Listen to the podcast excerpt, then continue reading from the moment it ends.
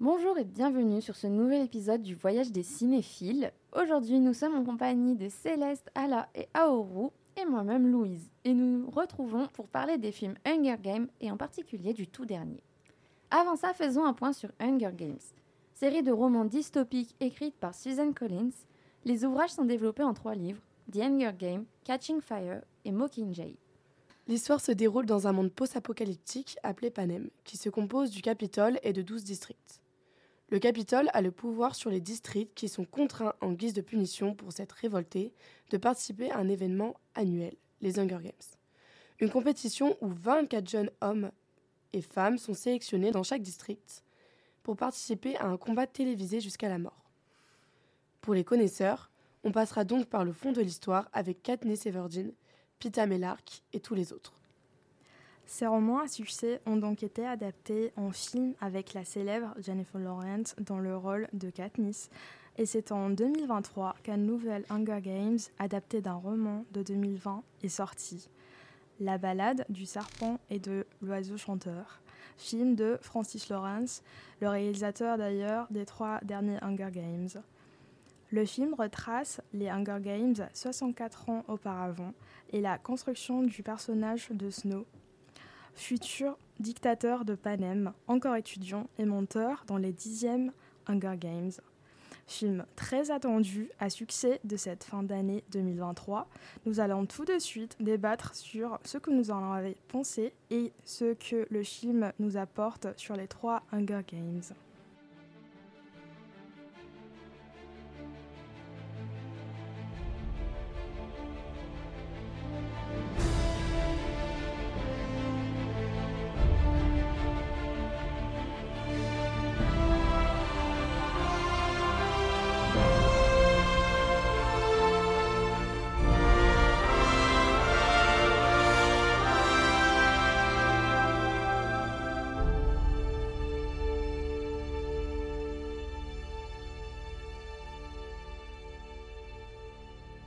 Ok, let's go. Euh, Est-ce que quelqu'un a envie de parler d'abord de la trilogie ou du dernier film? Moi, je vais me permettre un petit fun fact pour commencer. Est-ce que vous savez pourquoi Panem?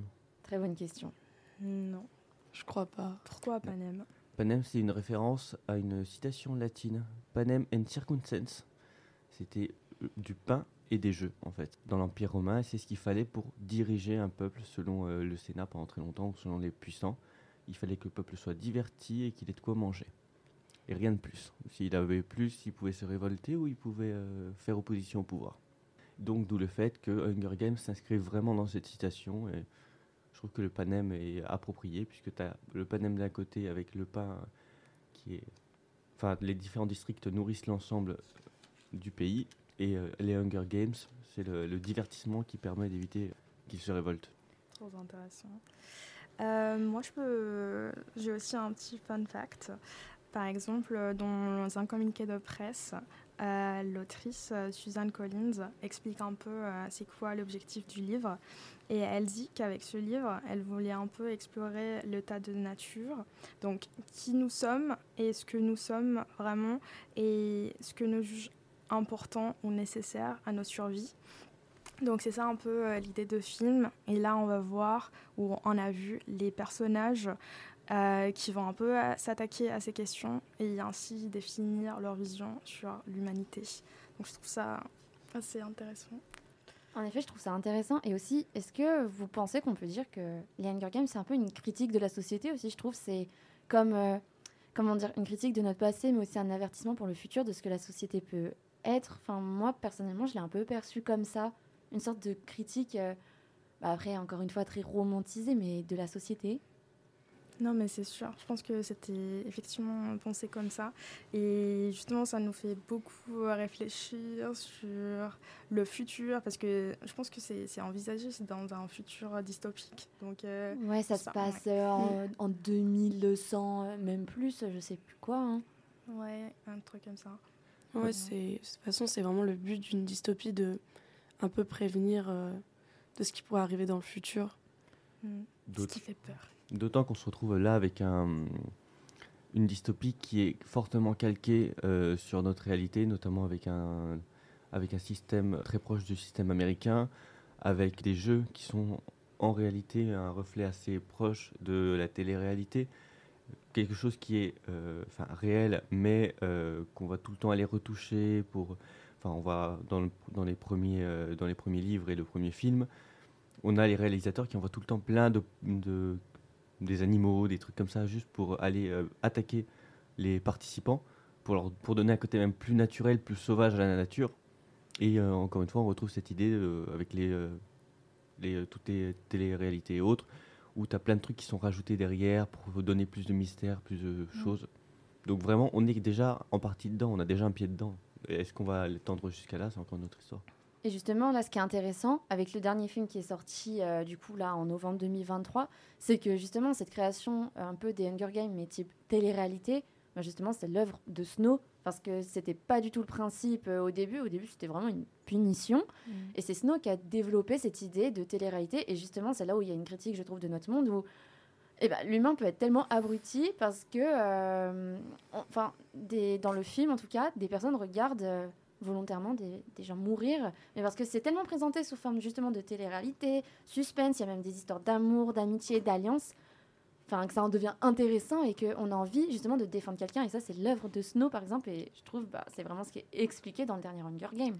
Après, je trouve que ça, c'est c'est vrai ce que tu as dit, Louise, mais je pense que en même temps, c'était pensé comme ça, mais les gens voulaient pas euh, juste regarder les gens euh, se faire assassiner. Ils voulaient aussi. euh, L'idée, c'était de que le peuple développe un petit attachement Ouais. à ces personnages. Et c'est- c'était un peu l'idée de Snow, donc euh, c'était bien réussi. euh, du coup. Et il y a surtout une question de gouvernance là-dedans euh, qui, est- qui est sous-tendue par, le, par la question, puisque avant c'était juste un massacre pour le massacre. Là, on passe euh, d'un côté, les riches se divertissent et euh, s'abrutissent dans cette télé-réalité entre guillemets, et de l'autre côté, le peuple euh, se divise, donc du coup divisé pour mieux régner, puisque les différents districts se déchirent pour avoir la première place, et en même temps, ils font tout pour avoir l'once d'espoir de survivre à ça et donc d'avoir une meilleure année, etc. Donc c'est à la fois pour eux de l'espoir, mais aussi éviter toute révolte, euh, puisque du coup ils ne pourront pas s'allier entre eux, puisque de base tout est fait pour qu'ils se détestent. Les différents districts se détestent. Justement, oui. euh, par exemple, dans les livres, bah, les- le district qui va survivre, en fait, euh, bah, va gagner une somme d'argent. Il va être dans un village des vainqueurs. Tu alimente justement cet espoir dont parlait Oru.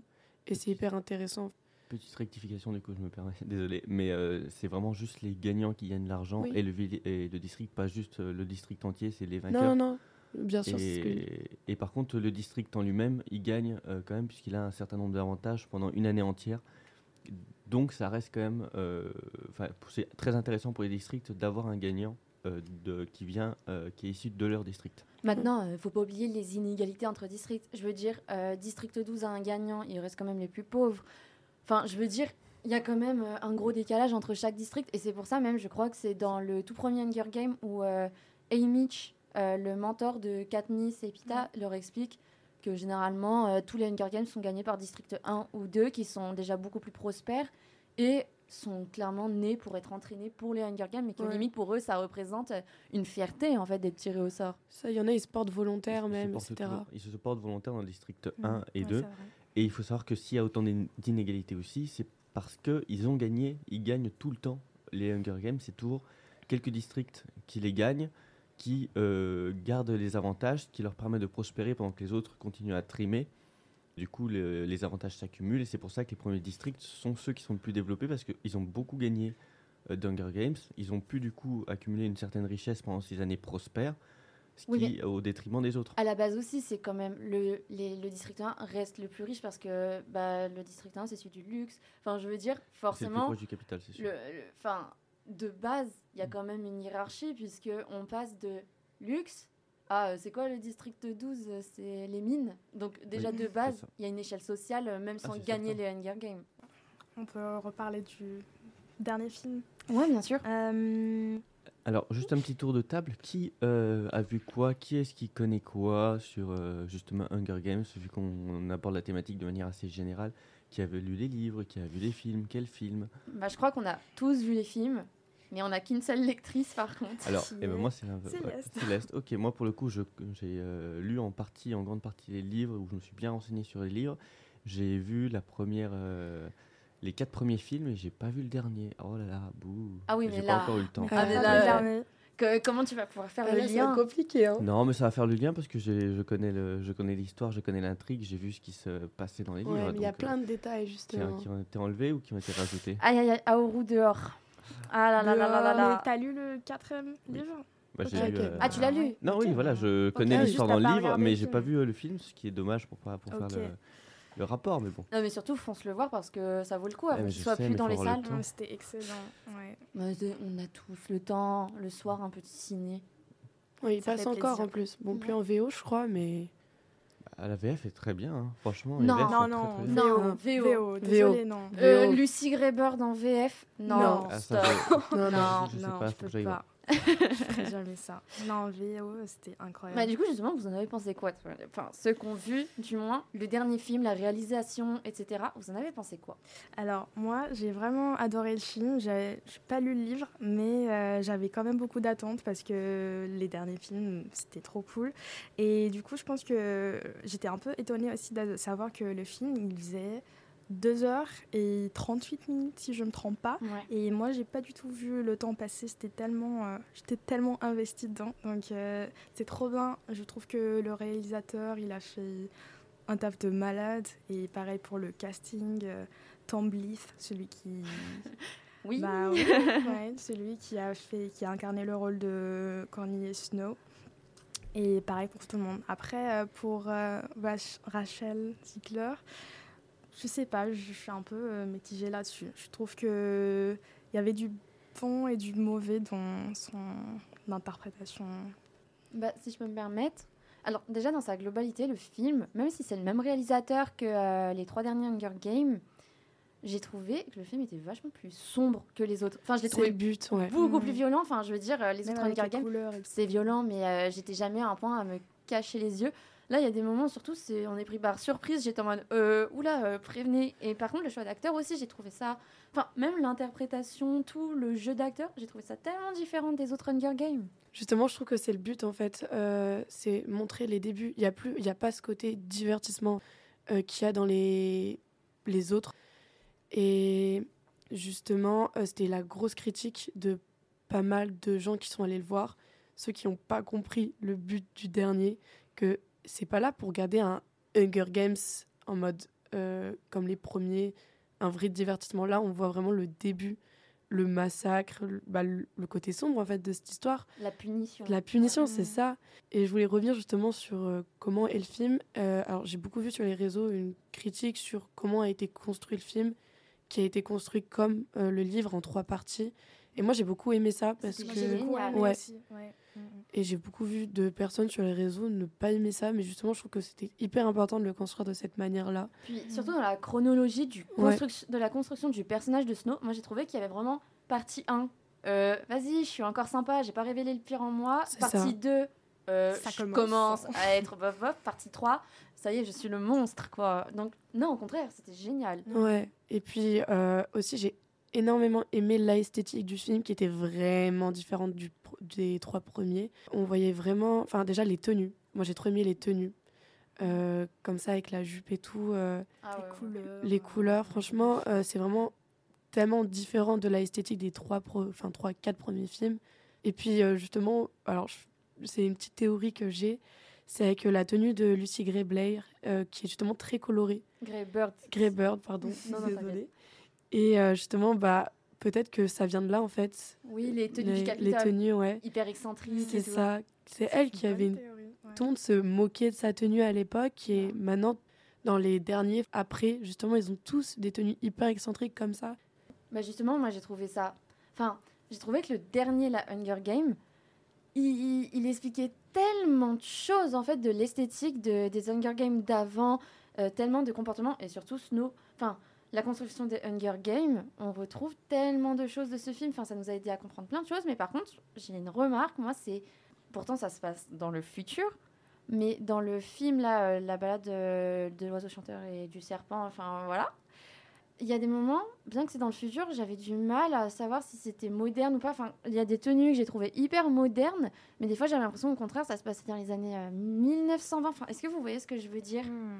Enfin, Ouais. Je vois. Ouais, je vois. L'esthétique, des fois, je la trouvais hyper moderne et des fois, j'avais l'impression, au contraire, on était dans une société d'il y a mais des dizaines et des dizaines d'années et du coup, je trouvais ça hyper intrigant. Ouais, c'est peut-être Ouais. comme une reconstruction, justement. On repasse par des styles, des esthétiques, etc. Enfin, Après, il faut savoir aussi que ça, c'était juste après la guerre. Donc, Ouais. euh. C'était un peu la période de reconstruction, comme vous avez dit. Et donc, euh, ils s'appelaient ça les jours sombres. Donc, Ouais. euh, c'était pas tout se passait un peu mal. euh, c'était un peu euh, l'époque où Panem essayait de se remettre sur, sur pied, encore une fois. Et voilà, c'est c'est ça aussi qui a donné un peu un terrain fertile pour euh, l'autrice, pour vraiment euh, expliquer les origines du Snow, euh, du Capitole, tout ça. c'est vrai que les tenues dans le préquel sont beaucoup plus modernes que celles qu'on voit justement dans les premiers, enfin, dans les premiers qui se passent justement après. Euh, je vais revenir sur un truc qui s'est fait bien avant, où on a parlé de, bien, bien, bien avant, sur la, la différence qu'il y a entre les, les premiers films Hunger Games, les quatre premiers, et celui-là. Il n'y a pas une différence si marquée entre les livres, quoique un petit peu. Mais par contre, clairement, euh, là, sur ce film-là, de ce que j'en ai lu et de ce que j'en ai vu, on se rapproche beaucoup plus de euh, l'identité et de l'idée des romans. Là où sur les premiers, c'était extrêmement édulcoré. Parce que certes, on est passé euh, d'un côté où c'était sombre, les Hunger Games c'était encore violent, à une espèce de télé-réalité macabre. Mais il faut dire aussi que sur les premiers films Hunger Games, on était sur un- une version très très light et euh, édulcorée de ce que euh, devait être Hunger Games par rapport, à, bah, par rapport aux écrits et par rapport aux livres. On ne voit pas la mort euh, de Snow de la même façon dans les films. Il y a pas mal de morts ou de choses qui sont vraiment très très pas aussi intenses et pas aussi fortes que ouais. On a vraiment eu une version bah, grand public d'Hunger Games quand on a eu les films. Et là, on est passé sur un film qui, par contre, euh, se rapproche beaucoup plus des livres, qui ose beaucoup plus. Et je pense que c'est ça aussi qui a en grande partie surpris. Enfin, je sais pas ce que tu en as pensé, toi, mais euh, Euh, les gens ont été déçus. Il y en a beaucoup, ils ont été déçus parce qu'ils n'avaient pas compris quel était le but en fait de.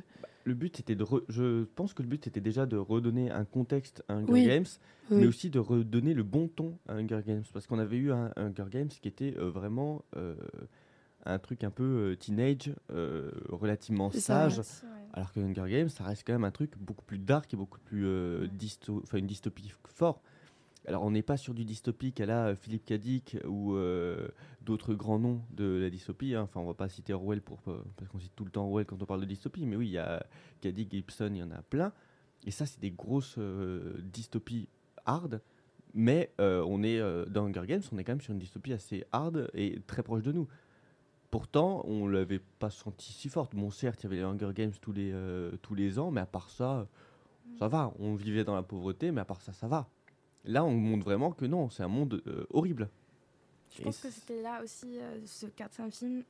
C'est le quatrième ou le cinquième? Le cinquième, le cinquième parce que c'est trois, trois parties pour le premier, mais le dernier coupé en deux. Ouais, c'est ça. Ah. Ouais, merci. Donc le cinquième film, il était un peu plus pensé pour pas uniquement pour les jeunes adultes, on va dire. Donc euh, maintenant, beaucoup de gens, ça permet que beaucoup de gens s'y intéressent, hein, beaucoup plus qu'avant, et c'est un peu moins euh, pour les adolescents euh, comme avant. Après, moi, je trouve. Enfin, j'ai pas lu les livres, mais j'ai eu des retours sur le livre. même si c'est clair que là, le dernier film a plus fait prendre conscience de la réalité du monde des Hunger Games. Il y avait eu des speeches euh, vite fait euh, sur euh, les vainqueurs comme. comment il s'appelle Le super vainqueur du district 4, le beau gosse, Finnick Finnick. Ah, Oder pauvre ou, euh, Finnick. Ou une autre qui s'appelle. euh, hmm, Euh, la- un la- peu, euh, L'autre fille un peu euh, rebelle et tout. euh. Je vois très bien de qui tu parles, mais j'ai un blanc. j'ai Eh ben, pas le nom. Mais ces personnes-là, on nous raconte que même après leur victoire des Hunger Games, hein, enfin, leurs familles ont été tuées, ou alors ils ont euh, été euh, forcés à se sexualiser, je crois, pour finir, elle a des choses comme ça. Ouais, ouais. ça, ouais. On réalise que non, c'est pas un simple jeu, mais dictature, une pression, même sur les gagnants après, qu'en fait, euh, l'assurance de paix et de richesse d'un vainqueur, bah, elle n'est pas assurée. Oui, de- parce qu'en plus, les vainqueurs, il faut qu'ils gagnent, mais il faut pas qu'ils gagnent trop. Sinon, ça devient ça. des, Bah, ça ça, devient des figures de Comme la liberté. Ouais. Katniss, ça a pas plu Bah, en à fait, Snow. Il faut qu'ils ouais, voilà, il faut qu'ils gagnent pour donner la- le- cette euh, once d'espoir qui permet de faire encore tourner la machine et qui donne envie aux gens de se lever le matin pour aller bosser pour le Capitole. Mais s'ils commencent à devenir des figures potentiellement euh, Ah bah, Johanna, rebelles, c'était ouais. Johanna, voilà. Elle, elle a été torturée. C'est ça, s'ils deviennent, famille tuée. ouais. Oui. Ouais. Mm. s'ils deviennent une, une allégorie de la libération potentiellement, parce que Phoenix ça aurait pu devenir une, Kat- euh, une Katniss en force. Oui. Il avait un charisme, il avait quelque chose, il aurait pu porter une Puis Il révolution. c'est avait le- son histoire d'amour Et aussi, aussi. c'est le plus jeune vainqueur d'Hunger Games. Il a Ouais. gagné à 14 ans. Et Mm. du coup, il représentait un peu euh, un espoir. quoi. Mais c'est ça, c'était l'espoir. Donc il fallait aussi le, il fallait casser cet espoir. Il a gagné certes, mais euh, c'est pas un ange. Regardez, il a été sexualisé, blablabla. Ils Mm. ont euh, brisé son image de pureté, histoire d'être sûr que bon, euh, c'est bon, c'est fini maintenant. On, n'en fera rien. Et c'est pour ça que, ouais, Johanna, ils ont tué sa famille, ils l'ont torturée parce qu'elle a refusé d'être sexualisée comme. Finnick. Mm, mm. Et ouais, on voit bien du coup qu'il y a un contrôle de l'État jusqu'à l'arrivée de Katniss euh, qui a tout cassé. Mais c'est là où on voit par contre que euh, ce livre s'inscrit bien dans la mentalité anglo-saxonne euh, puritaine, où euh, le sexe est une euh, forme de... On perd toute pureté une fois qu'on a été sexualisé, notamment avec, bah, avec ces deux exemples-là, qui soit acceptent, soit refusent, mais qui dans tous les cas y perdent beaucoup. Là où sur d'autres sociétés, on, serait, on aurait moins cette vision très négative du sexe. Alors certes, on est sous du sexe avec des contraintes et compagnie, mais euh, il y a quand même un truc, euh, là, le sexe, c'est aux antithèses de la pureté. Ce qui est assez euh, intéressant comme. Après, euh, je sais vision. pas si l'idée elle est vraiment appuyée dans les livres et tout. Je pense que c'est aussi juste euh, pour les contrôler. Oui, non, c'est vraiment- c'est aussi une question de- contrôle, c'est sûr.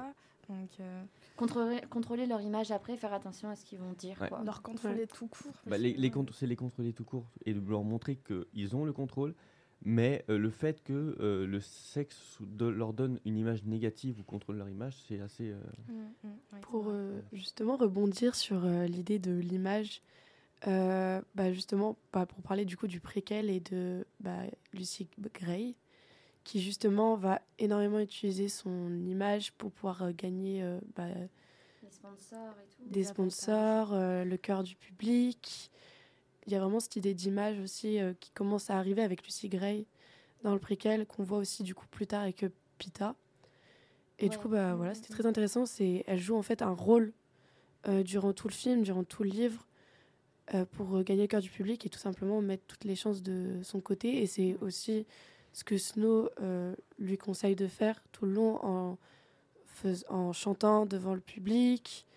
C'est cool que tu fasses un peu le lien entre les deux personnages parce que je trouve qu'il y avait beaucoup de. Ouais. Je suis d'accord. Ouais, de. Bah, ouais, ressemblance. il y avait beaucoup de Pita, choses en commun. euh, Pita, Pita. c'est l'exemple même, moi je trouve. Enfin, Ouais. De toute façon, on le voit bien, dans le premier Hunger Game, il le dit. Euh, lui, il part du principe, je vais mourir, je suis pas le gagnant, c'est foutu pour moi. De toute façon, Mm. il, il dit une phrase qui est horrible. Il dit, ma mère, cette année, elle a dit qu'il y aurait un- sûrement un gagnant dans le district 12, mais elle parlait pas de moi en disant ça. Genre, même sa mère, elle lui dit, bon, t'es foutu, mon gars. Et, et ben justement, on voit que lui, bah, il décide, coûte que coûte, de développer une image attachante vers le public bah, en Et inventant marche. une histoire d'amour Ouais. avec Katniss. Bah, au Mais final, ça porte ses fruits, mais... intelligent, Ouais. ouais, ouais. Mais justement, Pita, ouais, je trouve que en vrai, le lien avec Lucy Greybird, c'est super intéressant parce que bah, Lucy Greybird, en vrai, sans Snow, euh, je suis désolée, mais elle allait mourir dans l'arène Ouais. Mm. et Ah. c'est hyper intéressant. C'est ça, les, en fait, les deux personnages, Lucy Gray et Snow, se sont servis l'un et de l'autre. Enfin, c'est comme ça que moi je le vois. Il y a eu. euh, Enfin, je sais pas comment expliquer s'est ça. servi d'elle, ça c'est sûr. Elle, oui, je sais et pas. elle aussi, en fait, d'une manière. Après, ce qui est Euh, horrible, elle, elle s'est servie de lui pour survivre. Survivre, lui, lui, c'est juste- pour c'est ça. euh, c'est voilà. ça, c'est pas pour la même chose, bien sûr, ça, il faut, faut se le dire. Lucy Gray, c'est une victime de cette euh, Oui, société. ça, qui a le juste- contexte imposé, c'est ça. elle avait pas le choix. hein. Elle avait pas le choix, elle voulait juste survivre. Mais du coup, pour revenir, ouais, la comparaison entre Pita et euh, Lucy Gray, euh, sur les réseaux, j'ai vu que bah ouais, il y avait beaucoup de parallèles. Les gens essayaient beaucoup de faire des parallèles. Par exemple, j'ai vu quelqu'un qui disait que bah, Sigenus, si je le prononce bien, euh, pourrait être en fait un peu comme euh, Katniss, Ouais, c'est-à-dire le rebelle. Euh, et du coup, Pita comme euh, justement bah, Lucy Gray. Ouais, je suis pas d'accord moi, avec ceux qui disent que Katniss et Lucy Greybird sont pareils, alors que Ouais, Lucy. Greybird, pour moi, c'est c'est pas une rebelle. Je suis d'accord. Ouais, voilà. pas- pas Lucy Gray, elle veut survivre et elle va justement faire comme Pita, se mettre le public dans la poche. Et euh, quand c'est Janus et euh, Katniss, euh, ils s'en foutent de la vie des autres. Ils veulent juste. ben, en fait, c'est juste des rebelles, même si c'est pas pour la même chose. Enfin, Katniss fait ça pour sa famille, pour justement euh, protéger sa famille, alors que c'est Janus, bah. Et C'est pour ses... Enfin, c'est sa manière de penser, lui, c'est son sa défendre manière son de idéologie. Ouais, et aussi du fait de ses origines aussi, Ouais. qu'il ne veut pas renier, contrairement à ses parents. Mais Katniss, on le voit bien, hein, c'est euh, Amy et même euh, Effie qui lui forcent la main pour qu'elle se fasse aimer par le public parce que Ouais, à la base, euh, elle en a rien à faire. Elle en a quoi. rien à faire, Elle ouais. est pas là pour qu'on l'aime. hein. Mm. Et elle, et elle serait morte, en fait. Puisqu'en euh, dès, le- dès le premier Hunger Games, tu vois que. Enfin, Ouais. dès, euh, Elle serait morte. ouais, tu, elle serait en fait, morte, tu vrai. vois que le public euh, décide de tout. C'est c'est toute le- la faille. Quand elle reçoit la Mm. C'est pommade. toute tout, la faille ouais. de, du La jeu de. Snow. C'est vraiment que euh, bah il y a un côté empathique qui permet euh, de gagner ou de perdre au Hunger Games, mais c'est aussi ça qui va décider euh, d'une victoire ou non. Ouais. On a le premier, on a le cas avec Pita, on a le cas avec Lucie, on a le cas avec Katniss. Après, Pita, est-ce qu'il avait autant de sponsors que ça? Je crois Il- pas. Pita n'avait pas de sponsor, Il se mais cachait, lui. mais en fait il se cachait. Mais s'il n'avait pas eu l'affect du public avec la romance et compagnie, il serait jamais resté en vie. Parce que certes, Katniss avait moyen de laisser le choix, mais le public a aussi, euh, enfin, on sait que le, le public a insisté pour que pour garder cette romance. Oui, C'est, euh, été sauvé c'est grâce ça. à Katniss. C'est grâce à la romance, c'est grâce à l'affect. S'il n'y avait pas eu l'affect du public, si le public avait purement détesté et que Katniss avait parlé de son autre mec ou son autre mec avait euh, Oui. a été apparu au, au pif, clairement, euh, il aurait dégagé. C'est aussi le public qui l'a gardé parce qu'il y avait cette, euh, cette histoire d'amour. Mais non, au Et le calme, il se maquillait en caillou, euh, il allait survivre. Et après, c'est un peu pareil. Est-ce que Katniss aurait survécu sans Pita? Non, moi je Bah pense non, pas. parce Ouais. que justement, elle, elle, elle Voilà. pas. Elle Alors, aurait été la rebelle des jeux, mais moi je pense qu'il l'aurait pas gardée parce que, aurait- rien qu'au début, elle a failli crever à cause de boules de feu euh, jetées Il n'y par aurait pas eu, en fait, euh, elle aurait pas eu le, les votes du public, en fait. Pour le coup, pour le coup elle aurait pu survivre. Euh, Katniss aurait survécu. Survie, euh, mais- Elle aurait pu gagner ces Hunger Games, quoique c'était euh, limite parce qu'il s'acharnait vraiment sur elle en tant que Ouais. figure rebelle forte. fallait quand même qu'elle finisse par disparaître parce qu'elle pouvait devenir dangereuse. Mais elle aurait pu gagner ces Hunger Games, mais elle n'aurait pas tenu les, euh, le- celui de juste après et euh, la suite en fait. celui juste après, après, ne pas oublier, à la base, c'est pas un Hunger Game. Un Hunger Game en, lui, en soi, parce que il a été organisé autour de Katniss. Elle le Oui, sait pas, mais bah, Pita non plus ne le sait pas, je crois. Ils sont deux à pas le savoir. Mais euh, tout le reste, en vrai, ils allaient pas tuer Katniss parce que le but était justement de la garder en vie. Mais de la garder en vie, mais de la reformater un petit peu aussi. Oui, voilà, mais Et euh, Elle n'était pas en danger.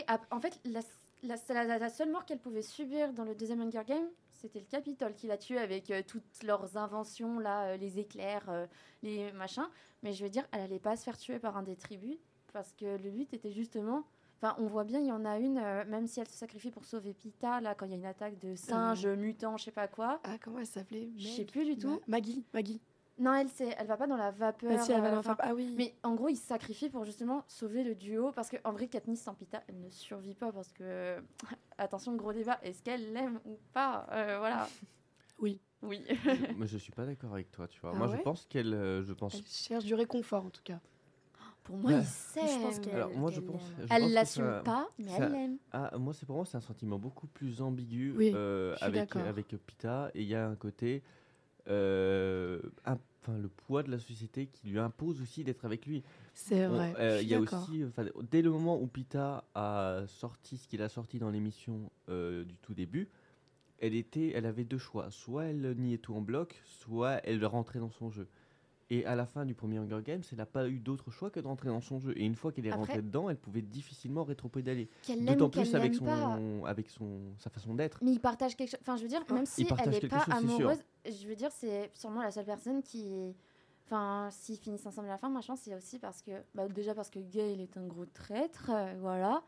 Et aussi, bah, euh, il a fait exploser sa sœur. euh, moi Oui, je non, trouve oui, que c'est un gros non, mais, oui, non, euh. mais oui, c'est sûr, c'est sûr. Et Non, que Pita la comprendra. Je veux dire, ils partagent une expérience et un traumatisme. Ils se comprennent et ça. ils ont grandi ensemble euh, dans cette situation d'Hunger Game. Et je veux dire, moi, je pense qu'à la fin, elle l'aime. Moi, je Alors- crois sincèrement en leur l'assume- Elle amour. l'assume jamais. Alors, Je pense que c'est- un amour construit à la limite. la ça. Moi, je pense qu'au début, même au deuxième, elle l'aime. Mais fini qu'il le dit, à un moment, il dit Moi, je croyais que lui t'aimait, mais toi, tu ne l'aimais pas. Mais dans le 2, le moment où euh, Pita est touché par euh, les barres euh, sous haute tension, je sais pas quoi, bidule, enfin, qui fait une crise cardiaque, il dit Et là, j'ai compris que, bah, en fait, si tu l'aimes clairement, parce que rien qu'à l'idée de le perdre, elle, elle, elle a fondu en larmes et tout. Ah, C'est de l'attachement. Je pense ouais, c'est de l'attachement, de l'affection, mais euh, je n'irai Ouais. pas jusqu'à dire que c'est de l'amour, tu vois, puisque c'est c'est un autre sentiment. L'amour, c'est quand même plus fort, plus prenant, plus ça, ça te prend au trip. Mais moi, je veux Tu- croire en leur couple. Ouais, Alors, mais non, il y a- il y a- alors c'est pas parce qu'il n'y a pas d'amour qu'il n'y a pas de couple, tu Parce vois, que- et beaucoup, beaucoup les couples qui marchent d'ailleurs. mais- les couples qui marchent en vérité, les trois quarts sont plus basés sur l'attachement et l'affection que sur l'amour en tant que tel. L'amour En tant que tel, c'est trop fugace, c'est trop fluctuant cas, et c'est là où ça casse en général. hein. Comme tu dis, c'est vraiment une- un amour en construction parce que dans le livre, en tout cas, il y a toujours ce, ce doute. Elle doute, elle fait qu'est-ce que je fais? Est-ce que je finis avec Pita ou est-ce que je vais avec euh, l'autre là? Gail. Mais l'autre, là, vraiment, Gail. Euh, Il y a vraiment, ouais, c'est ça, c'est c'est vraiment de l'attachement. C'est un peu que c'est une obligation pour elle, c'est un devoir pour elle de le protéger en fait du début à la fin. Il y a ce côté, genre, vraiment, ouais, c'est. Elle est très protecteur envers lui, je dirais. Et c'est pour ça, ouais, je suis d'accord. Enfin, moi, je disais oui pour un amour, mais comme tu dis, ouais, c'est un amour en construction, une- un attachement qu'elle a au fil du temps avec Pita et aussi, genre, le fait que bah, de base, c'est son sauveur aussi, euh, avec l'histoire du pain, je sais pas si il vous vous est, souvenez. ouais, mais il Alors est non, mais indispensable. d'ac- ça, je suis pas d'accord. L'histoire du pain, elle a été beaucoup romancée, euh, notamment grâce au film. Mais en fait, l'histoire du pain, faut quand même dire que certes, il lui a jeté un bout de pain, mais c'est plus euh, comme tu jetterais des miettes à un pigeon, juste parce que. c'est- Non, mais si, Non, si. non. Alors, quand tu regardes, quand ça. tu regardes ça. Non, Mais non, parce quand- qu'il dit qu'il s'est fait battre après par ses parents pour avoir donné le pain. Oui, parce que, mais parce que c'est, il s'est fait battre. Mais tu vois, en tout cas, je- j'ai trouvé que dans la façon dont c'était écrit ou c'était euh, dit, il y avait quand même une forme de mépris euh, de la part de. Enfin, Ah, je l'ai pas un- lu comme ça. Ouais, moi je. Enfin, certes, tu voyais un truc. Bon, euh, elle est mignonne. Enfin, genre il avait un petit euh, truc, mais c'était aussi genre. euh, euh, vas-y et arrête de me regarder comme ça. Quoi. Ah, moi, je Ah l'ai pas. Moi, je l'ai interprété. Au contraire, il l'a vu. Il, il se disait, j'ai pas le droit, mais Mais je vais le faire putain, je suis un gentil, je peux pas.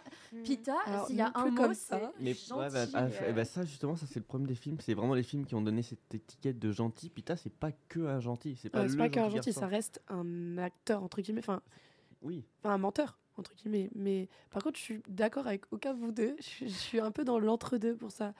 Je suis d'accord qu'il y avait un peu comme une sorte de mépris dans le sens, bah ouais, il jette un bout de pain, pain qui va dans la boue. Mais en fait, euh, je parlais beaucoup aussi du côté symbolique en fait de l'action. Sans ce bout de pain, elle n'aurait pas forcément survécu, elle n'aurait pas forcément passé cette Non, étape. c'est sûr qu'il aurait pas survécu sans ce bout de pain. Mais ça montre aussi quel intérêt il lui donne légèrement plus qu'au- que- qu'un animal, mais euh, mérite pas déjà d'aller lui donner euh, le bout de pain en main propre. Elle mérite pas non plus un pain de meilleure qualité. euh, c'est vraiment, elle euh, mérite même pas qu'il fasse plus pour elle. quoi. C'est genre, euh, va, prends-le, même s'il est dans la boue, même si, euh, vas-y, mais et va-t'en, tu vois. C'est Euh, juste en vue Ouais, du temps, je vous propose euh, de revenir un peu sur le dernier Ouais. film. Ouais. Euh, je sais pas le dire en français. La balade de l'oiseau chanteur et du serpent, un truc La comme balade ça. du serpent et de l'oiseau et de chanteur, l'oiseau ouais. chanteur. Euh, bah, justement, vu qu'on on était quand même assez centré sur la romance, etc., qu'est-ce que vous pensez de la romance justement entre Lucy Greybird et euh, Coriolanus Snow? Alors justement, j'avais trop peur en allant voir le film que euh, la romance, je dis bien entre guillemets, entre les deux personnages principaux soit bah, hyper du coup romancée. Enfin, j'avais trop peur que euh, tout se base dessus. que ça éclipse le reste en fait. Ouais, c'est ça, parce que c'est pas du tout Ouais. le but de ce livre. Que ce soit une histoire d'amour au lieu d'un film Hunger Games. Ouais, et euh, surtout aussi que, bah, ils- ouais, entre guillemets, ils romancent leur relation, alors que franchement, il n'y a rien de romantique à leur relation. Elle est, euh, film. euh, ouais, elle est basée Bah, sur. on va Ouais. Il y a un ouais. petit moment euh, romantique et voilà quoi. Et encore, dans ces moments romantiques, il y a toujours une symbolique, genre quand elle parle des Katniss, en mode ouais, ils sont pas encore prêts. Ouais, mais Katniss, une pomme de terre, moi j'étais franchement déçue. hein, Je suis désolée. C'est euh, une plante. c'est ouais. une pomme de terre. Euh, C'est une plante, c'est ouais, c'est Oui. une plante du district, district 12 quoi. En Mais vrai, j'ai ouais. j'ai aimé ce petit euh, clin d'œil. Il y a Ouais, eu très plein de clin clins d'œil. en vrai. Genre rien que le Gémeaux cœur.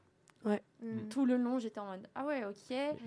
Ou les la chanson. Euh, L'arbre du pendu, ouais. Ouais. Mais la chanson, enfin, Bah, en fait, on a ouais. apprend l'origine. C'était important. La chanson, euh, elle, a, elle a une histoire forte dans la Hunger Games. Greybird, euh, Mockingbird, euh, enfin.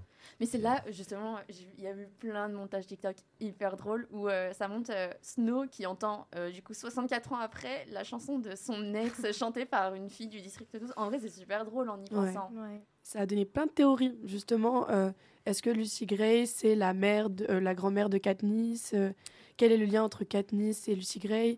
Comment Lucy, euh, comment Katniss connaît cette chanson? Et Euh, aussi pourquoi Snow réagit, enfin, réagit euh, aussi spécialement envers Katniss en mode euh, Ouais. une fille du district 12 qui se rebelle un peu, qui est différente des autres, qui chante la chanson, machin bidule. Il a dû se dire, euh, oula, c'est la reconstitution de euh, mon ex-copine ou c'est comment? Ouais, genre c'est son passé qui revient d'un seul coup comme ça là. Ouais. Mais oui, l'arbre du pendu, cette chanson qui est très importante dans, je crois, les, le dernier tome. Le dernier dans le tome. Dans la dans- révolte, dans, ouais. le, dans le, La révolte. mais dans Ouais. le mythe même quelque part de Ouais, Hunger dans le Games, dans l'ensemble de, de, de l'inconscient collectif de Hunger Games, parce que je trouve qu'il y a quand même, ça sous-tend quelque chose tout le long de Hunger Games. Ouais. C'est vraiment un peu comme, euh, comme la prophétie euh, sur Voldemort dans Harry Potter, ou comme euh, pas mal de petites choses comme ça qui ont vraiment. T'en parles tout le long, tu sais pas trop de quoi ça Et parle, mais là, et là, t'as vraiment, et à la La fin, t'as vraiment le climax. Mais justement, le dernier livre et film, il était tellement intéressant parce que, enfin, moi, je me souviens, j'étais dans la salle de ciné et à plein de moments, je me dis, ah, mais ça, ça explique ça, du coup, mais c'est génial, en fait, je comprends. Et en fait, j'ai trouvé ça génial qu'il donne des réponses à des questions, même on se posait pas, mais d'un coup, on était en mode, ah oui, mais j'ai la ref, en fait. euh, C'est pour, ça- pour que ce film était nécessaire. En tout cas, euh, c'était le dénouement de, des quatre films précédents, tout comme le livre était la fin, euh, concluait euh, justement. euh, Et euh, Je pense saga. c'est c'est vraiment pas une tâche simple de faire en sorte que les spectateurs aiment Snow, parce que sachant que vraiment dans les autres films, il est horrible, c'est et pas... ça, je suis, un je de suis vraiment pas d'accord avec toi. c'est pas le but. Je suis vraiment pas d'accord avec toi parce que c'est, on est vraiment dans un paradigme en ce moment au niveau sociétal où tu as tendance à apprécier plus les méchants et les méchants sont construits pour que tu les apprécies beaucoup. Mais aussi, là, ils là où les gentils, tu... ouais, Alors et là où les gentils, ça, du mal à. Donc non, c'était pas forcément compliqué de le faire apprécier. Ce qui est compliqué, c'est de réussir à le faire apprécier tout en gardant suffisamment d'enjeux pour que tu le détestes. Réussir à avoir, les deux, c'est ça qui est le plus compliqué. Alors c'est vrai que euh, c'est la tendance du moment, même euh, pas forcément du moment, mais ça se fait beaucoup. Mais je pense que euh, ce qui fait un peu la différence du film, c'est que normalement, même si ça reste un récit du- des origines du méchant, euh, ce qui est intéressant, c'est qu'on ne montre pas que juste, euh, voilà, c'était ça un peu euh, les choses horribles qui lui sont arrivées dans le passé, qui ont fait que maintenant, euh, il est comme il est, voilà, et qu'on ne peut pas lui blâmer, on ne peut pas dire que... Enfin, tout ça, ça justifie pas tous les trucs horribles Ouais. qu'il peut- qu'il a pu faire. Mais en même temps, euh, donc voilà, ça c'est un peu. euh, C'était pas juste euh, en mode voilà, il est arrivé ça, ça, ça. On voit bien qu'il a croisé des très belles personnes. euh, il lui est arrivé beaucoup de choses. euh, Mais sa mentalité, il se l'est forgé tout seul, moi, bah, ça- je trouve. ça, aussi, il y avait la question de est-ce que les méchants, ils sont nés comme ça ou est-ce que ils deviennent des méchants Moi, je pense qu'il avait un fond, parce que dès le début, il a quand même un fond hyper égoïste, quand même, et hyper euh, focus, je trouve. Il était dévoré Mais d'ambition. On le voit mais- avec sa cousine, quand, à Ah, la toute ça fin, elle lui dit de la peine. Tu ressembles à ton, Ton père. père. Ouais. Et qu'en Ouais. fait, son père, c'était un tyran aussi, il C'est était ça. fou. voilà, ouais. Et qu'elle lui dit euh, Ouais, elle le regarde, pas avec dégoût, mais avec. Enfin, elle est totalement désorientée en mode Bah, ça y est, t'es comme Ouais. ton père, en mode Bah, t'es devenu. Un peu avec dégoût quand même. Parlons vite fait de justement de sa cousine qui est euh, Tigresse. ta- Tigresse. ta- Tigri, ouais. Tigresse, qui ouais. malheureusement je trouve dans les films n'est pas assez mise en avant comme Ouais. dans les livres euh, qui a pourtant une grande importance elle humanise en fait contrairement à Snow les, les tribus en fait elle est un peu cette balance en fait elle est très humaine elle est bah, justement après ça devient une rebelle et en fait je dirais qu'elle a eu à mon avis un poids euh, dans la façon de penser de Snow où justement au tout début on se dit peut-être qu'il va penser enfin peut-être Ouais. qu'il va être Puis en plus, ils sont hyper proches, ils ont une relation Ouais. fusionnelle. Je pense euh, qu'ils sont construits par opposition, justement. euh, oui Euh, Snow, certes, s'est construit en opposition par rapport à son père, en essayant d'être. euh, enfin, en étant, il voulait pas être comme lui, il voulait vraiment pas être Oui, mais en comme même lui. temps, et son puis au père a final, été il a tué par un comme lui. rebelle. C'est ça. Donc il, Euh, il avait donc- une amertume. Il a, enfin voilà, il, mais il- en même temps, je pense qu'il il avait, euh, il trouvait que ça- la façon de faire de son père était pas adaptée. Il voulait faire autrement et au final, il finit euh, par faire pareil, mais Ouais. différemment, Pire. pire. Ouais. Et en même temps, tu as sa cousine où c'est contrebalancé. Tu te retrouves avec, enfin, elle qui plus elle est, plus elle a d'empathie pour les tribus, moins il en a lui. Donc c'est, C'est vrai. c'est très ambivalent. Quoi. Bah, il a intéressant. soif de pouvoir, de toute façon. Ouais. Bah voilà, Il y mais a- aussi en même temps, il y a vraiment, on voit que Snow, il est, il a été, il a pu être vraiment influencé par tous les autres personnages, par exemple, euh, comme vous avez dit, euh, Tigresse, sa cousine, et puis aussi Lucy Gray, et puis aussi, euh, comment elle s'appelle, Luminia, euh, la scientifique euh, Ah, Dr. Gold. Dr. Gold, Dr. ouais. Gull, voilà. Ah, ce personnage, il faut qu'on en parle après. Donc voilà, il, est, il était très influençable quand même. Ouais, Il se laissait aller. Juste pour revenir sur un point, je pense qu'au final, euh, Snow, euh, plus que euh, pour le définir, plus que par soif de pouvoir, je dirais plutôt soif de contrôle. Et on le voit ne c'est serait-ce que dans sa façon euh, de s'occuper de ses roses. Il faut que rien ne dépasse, il doit, enfin, il- tout doit être tout le Bah, c'est dans temps. le paraître. Enfin, c'est- mais c'est vraiment le, le Et ouais. contrôle, c'est pas du tout le, le pouvoir en tant que tel qui l'attire. Vraiment, genre tout pouvoir géré au millimètre près. Et le, bah justement, on le voit aussi avec sa relation avec Lucy Gray. Et quand il ne peut pas la contrôler, quand il, il a compris qu'il pouvait pas la contrôler, et ben voilà la fin, quoi, tout simplement. mais il il sait a qu'il a du pouvoir sur elle et ça, c'est indéniable. Ouais, mais à la fin, il l'a plus. Et elle, c'est pour ça qu'elle Il se a casse. Mais en soi, il a jamais Mais réellement eu du pouvoir elle sur se elle. casse pas. Normalement, dans le livre, euh, elle allait vraiment chercher à manger. Et c'est lui qui s'est fait des films non, Ça, on saura Il jamais. a fait une Et crise de on sait panique pas, on sait tout pas si elle est morte, on sait pas si elle a disparu. euh. Ah Justement, on saura jamais en fait ce qui s'est passé. On Mm. sait pas si Snow il a, il a pété un câble. On sait pas si Lucy Gray a vraiment fait ça. En fait, justement, on reste dans ce flou-là et c'est pour ça qu'il y a vraiment plein d'interprétations différentes. Mais en vrai, ce qui est bien, c'était le but, d'ailleurs. super Ouais, c'est le cool. but. Bah, ça te Mais montre elle a disparu. On en parle. Enfin, je veux dire, dans tous les Hunger Games, jamais Katniss nous parle d'une Lucy Greybird, alors Non, que c'est la première gagnante effacée. et la seule Elle gagnante du district Ouais. 12. Ouais, euh, Non, ouais. non, il y a eu aussi. Mitch. Non, la seule euh, gagnante Gagnante. Ah, gagnante, oui, gagnante, avant oui, Katniss. Et pourtant, on n'en parle pas. Mais Même c'est dans le le but. district 12 C'est le aussi. euh, c'est vraiment le. Et là, on retrouve encore une notion euh, latine, la damnation memoriae. Euh, c'est vraiment le effacer le nom et effacer jusqu'à l'existence Ouais. euh, d'une d'une personne. Et parce que justement, euh, c'est c'est malsain au point. C'est, euh, je ne l'aurai pas, vous ne l'aurez, personne ne l'aura, quoi. C'est vrai. Et puis après, ça a été aussi simple de l'effacer parce que c'était quelqu'un de détesté déjà, de base, dans son propre district, parce qu'elle Oui. n'est pas originaire du district. Et le fait que bah, elle n'a pas cherché euh, à être acceptée par les membres de son district, mais juste à survivre et rejoindre sa communauté. Puis au- et au final, tu te rends compte que bah, le, ce rapprochement, est-ce que ce rapprochement avec Snow n'a pas aussi déjoué euh, Mm. vis-à-vis de son image euh, publique au niveau du district Ça, ça se discute. Alors, je vous arrête pour conclure. J'aimerais bien faire une petite ouverture euh, sur quelque chose. Il y a pas mal euh, de rumeurs qui disent qu'il y aurait encore d'autres films, mais Oui. indépendamment sur des personnages comme Haymitch, est-ce que vous trouverez ça intéressant de faire des films sur des personnages en particulier comme bah, un peu Snow? Des spin-offs, en fait, grosso modo. Ouais. et particulièrement Haymitch Qu'est-ce que vous en pensez? Ça serait une idée incroyable. Je pense que ouais, j'aimerais Sur chaque vainqueur. Enfin, il y en a, ils disaient se faire un film par Hunger Games et il y en a plus sur les vainqueurs. C'est intéressant, ouais, genre Ouais, les Finnick, Johanna et Mitch, ça peut être. euh, Bah, Ouais. qui- en fait, c'est simplement, ils veulent reprendre ce qui a marché, puisque on a vu que sur les premiers Hunger Games, la focale était sur Katniss. C'était euh, très euh, personnel comme façon de raconter, et c'était, on s'attardait autour de son histoire à elle.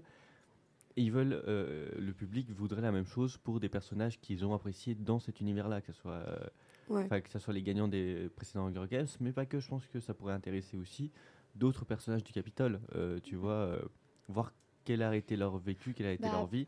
Comment il s'appelle euh, Le celui qui devient président après, enfin celui qui l'a mis à l'envers à Snow, là, Pluton, il s'appelle? Plus tard. Plutarque, voilà. Lui, ça peut être hyper intéressant. Mais et Mitch, Oui, c'est vrai que c'est intéressant parce que même lui, je crois sa famille justement a été tuée après qu'il ait été Ouais, vainqueur et c'est pour ça ça qu'il qu'il est a devenu alcoolique. drink, drink, drink. ouais. Donc, ouais, euh, franchement, ça peut être une...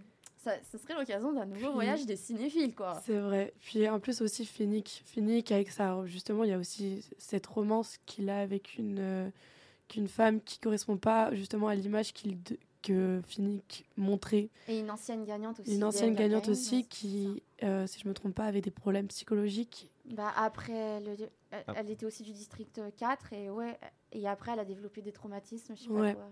Et du coup, ça, c'est aussi hyper, enfin, ça serait hyper intéressant d'en parler parce que, bah, justement, euh, au début dans les films, on voyait vraiment une image, bah, l'image que justement a voulu montrer euh, le, sûrement le Capitole, etc. de Finnick et qu'après on apprend plus sur lui, sa romance avec cette femme. Ouais. Bref, voilà. Ça peut être super intéressant comme Ouais. spin-off. Il y a un, y a personnage qui a aussi pas mal intéressé pour les, euh, les spin-offs, c'est Effie.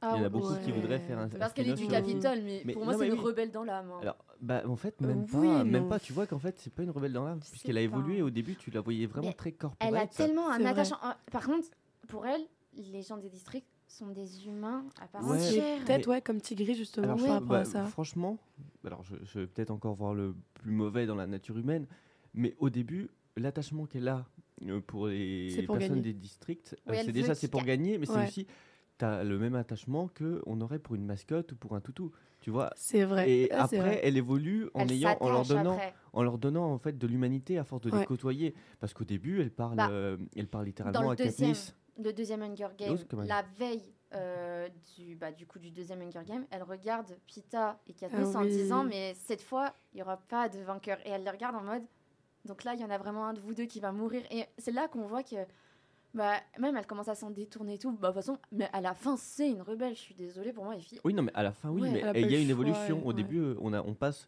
de euh, d'un statut de d'animaux de compagnie de toutou à un statut d'humain pour les gens de district, et donc ça devient acceptable de Bah, les dès côtoyer, le ça 2, devient ça change. Parce que Bah, quand, si, quand elle deux, retire au sort Katniss, parce que bah, on sait dans tous les cas qu'au district 12, ce sera Katniss la tribu, quand elle tire au sort, d'un coup, elle a plus son sourire ridicule, elle la regarde en mode bah Ouais, merde, mais, ouais, c'est toi. ouais, quoi. mais tu vois, euh, je, je pense que là encore, elle, a en- elle voit encore les districts comme un. Enfin, elle n'a pas encore, elle a pas encore pleinement humanisé les districts. Elle a un attachement particulier pour Katniss, mais pas pour l'ensemble des districts. Je pense qu'il faut qu'elle- qu'on attende qu'elle rejoigne euh, les rebelles et qu'elle euh, prenne à vivre avec eux Oui, dans leur vrai, globalité. Ouais, pour que euh, pour qu'elle les considère comme pleinement humains. Et Et je c'est pense qu'il y a tout un euh, très intéressant après avoir. Mais euh, pareil, les spin-offs, c'est dangereux, c'est cool, on- tous les fans en ont envie. Mais, Mais c'est aussi la meilleure façon de, de détruire et de d'épuiser une franchise. Bah, ça dépend qui est personnage, mais Haymitch, pour le coup, moi je trouve ça vaudrait tellement le coup. Ouais, mais à force de matraquer justement des films ou des Oui, séries, ouais. etc., on peut déjà sursaturer ou il peut y avoir quelque chose, euh, un film moins bon qui va entacher toute euh, la saga ou tout l'univers. Donc c'est toujours risqué. Est-ce qu'on continue euh, jusqu'à se viander ou est-ce qu'on reste au top et on s'arrête là Ou alors en faire un seul, quoi, mais pas commencer à faire euh, tout le panel de Bah personnages. c'est ça. Est-ce qu'on est-ce qu'il y a Ouais. besoin Sauf que tous les là, tellement que ça a marché, le dernier, Ah Oui, bien sûr. s'interroge en mode euh, Ah, euh, mais ça peut être super intéressant. Bah, bah, c'est toujours une question d'argent. hein. Oui, ouais, oui. Ça, c'est oui, tout le problème. euh, Après.